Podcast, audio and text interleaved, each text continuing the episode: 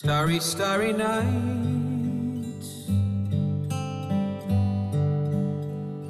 Paint your palette blue and gray. Look out on a summer's day with eyes that know the darkness in my soul. 北京时间的十二点零七分，这里是正在直播的文艺大家谈，来自中央人民广播电台文艺之声。各位好，我是小东。大家好，我是肖璐。这首《Vincent》是由美国的歌手啊唐麦克莱恩于一九七一年创作并演唱的一首民谣歌曲，也是用这首歌来纪念荷兰的著名印象派画家文森特·梵高。歌曲的第一句 “Starry Starry Night” 这个熟悉的旋律啊，被人传唱至今，也在暗合着梵高的那首著名的作品《星月夜》。同时呢，歌词中还穿插着很多梵高其他的画作。哎，没错。而就在在昨天呢，这首歌曲是回荡在了很多人的朋友圈里哈。它被腾讯公益作为小朋友画廊公益活动的配乐，出现在了我们的手机上。很多朋友呢，纷纷晒出了自己购买到的电子版油画，将一份爱的可能传递给更多的人。打开购买链接，你会发现这里有很多不同的小朋友的创作的画作正在出售，每幅画作的售价呢只需要一块钱。当然，这些画不可能买回家挂到你们家的墙上，而只能够保存为手机的壁纸。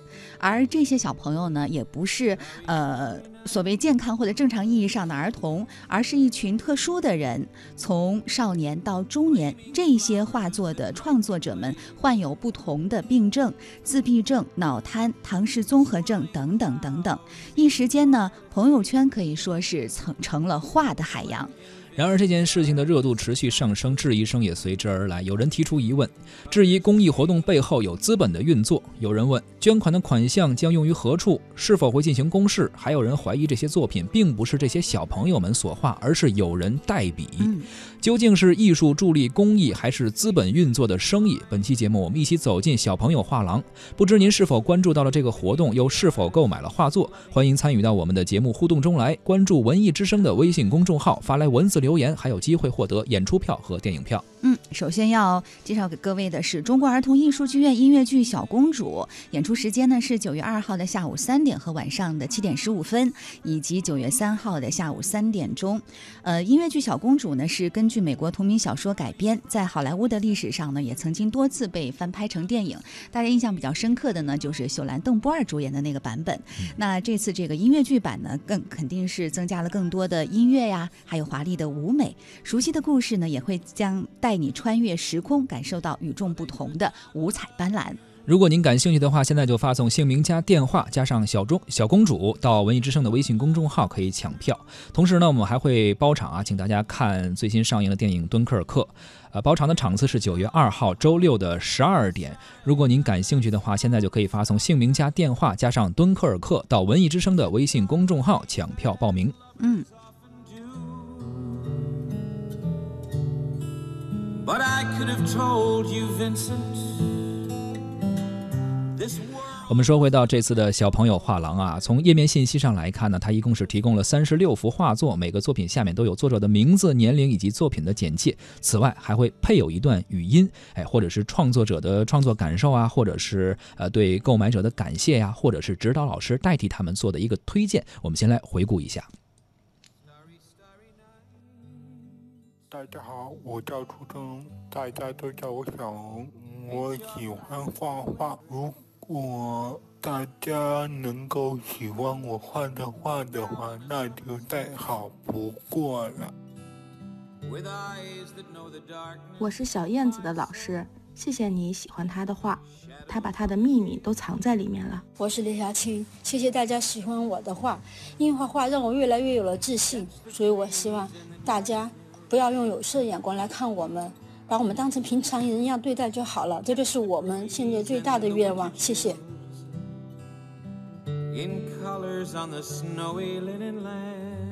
我叫张新珍，谢谢你喜欢我的画。大家好，我是杨景荣，很高兴能有机会把我的画展示给大家。谢谢。我是吴永义，谢谢你喜欢我的画。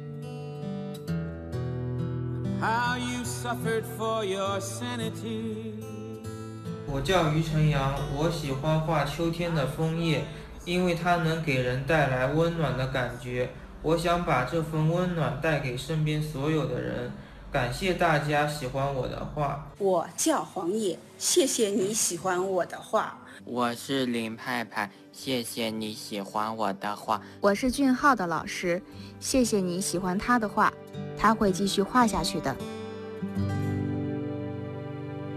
哎，就是这样一些创作者，就是这样一个活动啊！仅仅五个小时的时间，就筹满了一千五百万元，捐款的人次多达五百多万。呃，接下来啊，我们也来听一听我们记者采访到的一些参与者，他们是怎么看待这个活动的。请问你今天一上午有参与到就是朋友圈大家都在转发的这个公益组织为自闭症孩子筹钱这样一个公益活动中吗？呃，对，是的，我的那个朋友圈里面基本上被这个小朋友画廊给刷屏了。有，因为今天朋友圈大部分都在转这个。今天在图书馆看书，一直无法自拔。不过呢，就是闲暇时候也刷了一下朋友圈，看到了这个活动。呃，这个事情是我特别遗憾的，因为我在朋友圈看到这个活动的时候，它已经结束了，但是我还是点击那个活动页面去好好看了一下。我没有办法关注不到。当我打开朋友圈的时候，我见我各种各样的朋友都铺天盖地的。哦，有有有，我还。捐钱了呢，也是选择了一幅画，然后献出了自己的爱心，是吗？对，没错。然后我发现有很多画真的特别特别好看，怎么说呢？就是我自己可能画不出来那种。就有一个像《春之月》那幅画，我就特别喜欢，画的是那个月光下面的那个草丛和萤火虫嘛。我觉得真的比我要有才很多，我觉得他们值得鼓励。那你对这种活动是持一个什么样的态度呢？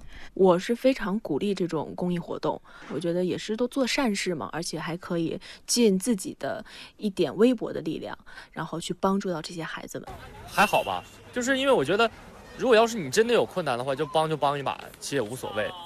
呃，可能我们平常的一一小点一块钱，对我对我们来说确实不算钱，对吧？但是对于他们来说呢，就是很大的一个鼓励。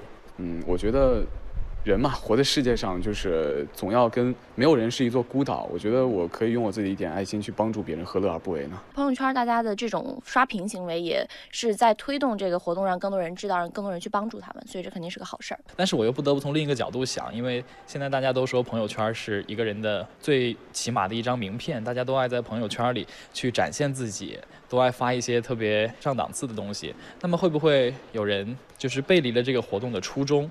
他这个活动的本身是好的，想要唤起人们对自闭症儿童的关爱，但是可能他有的人只是见到大家在转发，所以我也要转发，这样子的心理，一种跟风或者说去属于炫耀自己的爱心的这么一种行为。对于这种众筹或者献爱心活动，我一直是保持着一点点的呃犹疑，因为我总觉得就是这个活动其实说实话。他在筹钱这个部分是非常容易的，因为大家都那么善良，而且现在社交媒体的力量那么大，我们可以在很短的时间内轻易的筹集到很大的一笔资金。关键就在于这笔资金它到底是怎么样落实下去，怎么样一步一步的到位，怎么样让最需要帮助的人得到帮助，而不是当我们的爱心献出去，感动了自己之后，它就变成了一笔。不知去向的资金，最关键的就是在新颖的形式和感人的事例都过去之后，那些平淡琐碎而具体的帮助到底怎么样落实到位？这个是我们需要看到的，而且是需要能够让我们信任他们的。虽然有的公共事件出来以后会有一些不好的事情，它可能会盗取人们的善意，透支人们的善良，但是我觉得只要善意被看到，这个世界会变好。嗯，为什么这次腾讯公益的小朋友画廊可以这么火哈？有观点认为说，活动方很聪明，抓住了人的内心活动。仅仅就活动的运作而言，它轻松快速的让网友获得了内心的满足。本质上呢，其实是在为自己的价值观买单，或者说呢，是为了晒出自己的价值观而付费。但是无论怎样哈，这样一个活动的爆红呢，也一定有其背后的原因。为此，文艺之声也采访了腾讯公益。的活动负责人秦川，我们来听一听秦川怎么说。移动互联网让很多的行业都有了一些迭代，或者是有一些颠覆性的一些升级跟变化。那公益行业当然也包括在其中。这几年呢，如果大家经常会玩手机，或者是对公益有一定关心的话，也可以看到现在的公益形式完全不仅仅是传统的那些苦穷惨的这种催泪式的劝募了，而是有很多更多元化、更轻量化的一些尝试。比如说，很多人可能都在微信上尝试过，我每天把我的步数捐出去，转换成善款去帮助所需要的人。包括大家可以通过。过更多有趣的方式，呃，腾讯就像推出过，比如说有一个为盲包读书的项目，大家可以捐一段声音，你可以唱首歌或者念一句故事，去给到那些呃盲人群体，给到他们一些这个精神上的抚慰。我们其实可以看到整体的公益的方式比较多元化，但是就整个公众的认知层面来说呢，知和行这两个层面当中还是存在一个比较巨大的鸿沟。这个其实也是九九公益日，包括这个腾讯推出一系列线上公益方式的一个初衷。我们就希望说，呃，能够去动员整个社社会对公益去形成一些不一样的认知，然后能够呃通过各种各样的这个渠道跟方式去献出自己的善念，让公益成为一种普世化、日常化的一种行为。这次活动的成功啊，有网友总结出了三点原因。首先呢，是价格很容易被人接受，一块钱对于大多数来说人说呢，就是不是很哎不疼不痒嘛，有一点，所以说呃还是可以出得起的。第二呢，是选择画作的时候发到朋友圈，彰显自己的艺术气息，能够达到一种满足感。同时，第三是和腾讯公益相挂钩啊，这个平台足够大，无论是怎样的营销也好，怎样也好，无所谓，最终都是在做公益、做慈善，也是能够展现自己的一份爱心。没错。那对于这次公益活动呢，我们也采访了中国传媒大学教授柴卢静，他也给出了积极的看法。当编辑宋歌让我谈谈对小朋友画廊公益活动的看法时，我才知道这事儿已经在朋友圈刷屏了。想留一些画做屏保，可是界面显示项目已筹满五个小时，募捐到善款一千五百万，真是积业成裘，积沙成塔，众人拾柴火焰高。此前我也在轻松筹、腾讯公益上参与过捐款的项目，有资助失学儿童的，有抚恤高龄老兵的，有给患病学生救急的，也有援建灾区的，标的十几万到几十万不等。但是在这么短时间内筹得千万以上的善款，此前我知道的也就是2008年汶川地震救灾的央视晚会上的募捐了。通过微信。这个全国用户最多的社交 App 进行公益项目的病毒式传播，是小朋友画廊取得令人惊叹的成功的直接原因。而它能够刷爆朋友圈，则是源于人们对命运多舛的群体，特别是小朋友的同情和对艺术原初性的亲近感。这是人性使然，也是公民公益和博爱观念在这二十多年来在慈善和公益事业的改造下明显加强的体现。另外，募捐标的虽然较大，但是个人捐款金额只需要每幅画一元钱，使得奉献爱心的人毫无心理负担。而且，当人们付出一点点金钱的时候，换来的不仅是投射人性光辉带来的心理满足感，还拥有了一幅色彩明丽、线条自由的画作，是超乎很多人做公益的心理预期的。类似的公益还有，比如说很多爱运动的人，可以每天把自己走的步数捐给腾讯公益平台，帮助到一些人。这种不太费力或者毫无心理负担的公益行为，也许能更长久，吸引更多的人。这个项目引发的积极的社会反响，我觉得还应该归功于小朋友画廊的 H 五页面。它的操作界面非常简单，只有两个页面：引导购买的页面，滚动播出三十六幅画，下面有简单的作者介绍和几行文案，一下子就能吸引住人的眼球。我认为这就是当下成为内容创作热点的非虚构写作的成功。还记得前天七夕节的那篇公号文章，他们谈爱是不讲道理的吗？借由漫画和文字相结合的方式采访，讲述了三对情侣的恋爱故事，刷爆了年轻人的朋友圈。而更早几天那篇麦当劳二十四点后不是快餐店的非虚构写作，也是让很多人心中最柔软的部分震颤起来。好，咱们说回到小朋友画廊的 H 五引导购买界面的文案上，那些介于诗和内心独白，亦或是欣赏者角度的感慨，都在诉说着这些从十一岁到三十七岁精神智力障碍的小朋友的内心世界和人生故事。那些既陌生又熟悉的话语方式，与一幅幅画作搭配起来，瞬间就触动了我们的生活经验和情感积淀。在五十二万五千六百六十六人次，甚至更多人的心中产生共鸣，凝聚成昨日秋日阳光里最温暖的力量。可以说，这是一次内容创作和传播方式的成功。当然，公益传播并非作秀，最终是要实现公益的核心理念，必须经得起质询。我们是经历过信任危机，甚至是骗局。但也没有必要时时抱有怀疑论，因为伸出援手、付出爱心的态度和行动本身是一种自我认同，是公益本质的体现。它是正本清源、纠偏拨正，形成社会公平与正义的持久的力量。嗯，呃，柴教授最后谈到的这个话题哈，也是有一部分的这个网友提出来的，就是，嗯，怀疑的声音开始出现，也有人对这样的活动提出了质疑，认为公益的背后是不是还有一些模糊的空间？是，比如问捐款的款项会用在哪儿啊？是否公示？是不是有人代笔等等？但是腾讯公益也是做出了一一的回应啊，这些都是不存在的，而且都是小朋友自己创作的。啊，但是面对这些回应啊，质疑声还是没有平息。毕竟事儿不是说靠说的，而是靠做的啊。你有你声明的权利，公众也有质疑的权利。我们在昨天也采访了一位媒体从业者记者高先生，他呢就对这种事情表示了非常强烈的质疑。我们也来听听另外一种声音。我是周二中午休息时间看了一下微信的朋友圈，呃，铺天盖地的都是一个网站发起的一个卖画的公益活动。呃，以我有限的艺术欣赏水平来判断啊，这些绘画作品，无论从构图、透视、色彩搭配、笔触运用等方面来说，都是比较娴熟的。呃，看上去呢，更像是有一定艺术实践经验的人士所绘制的。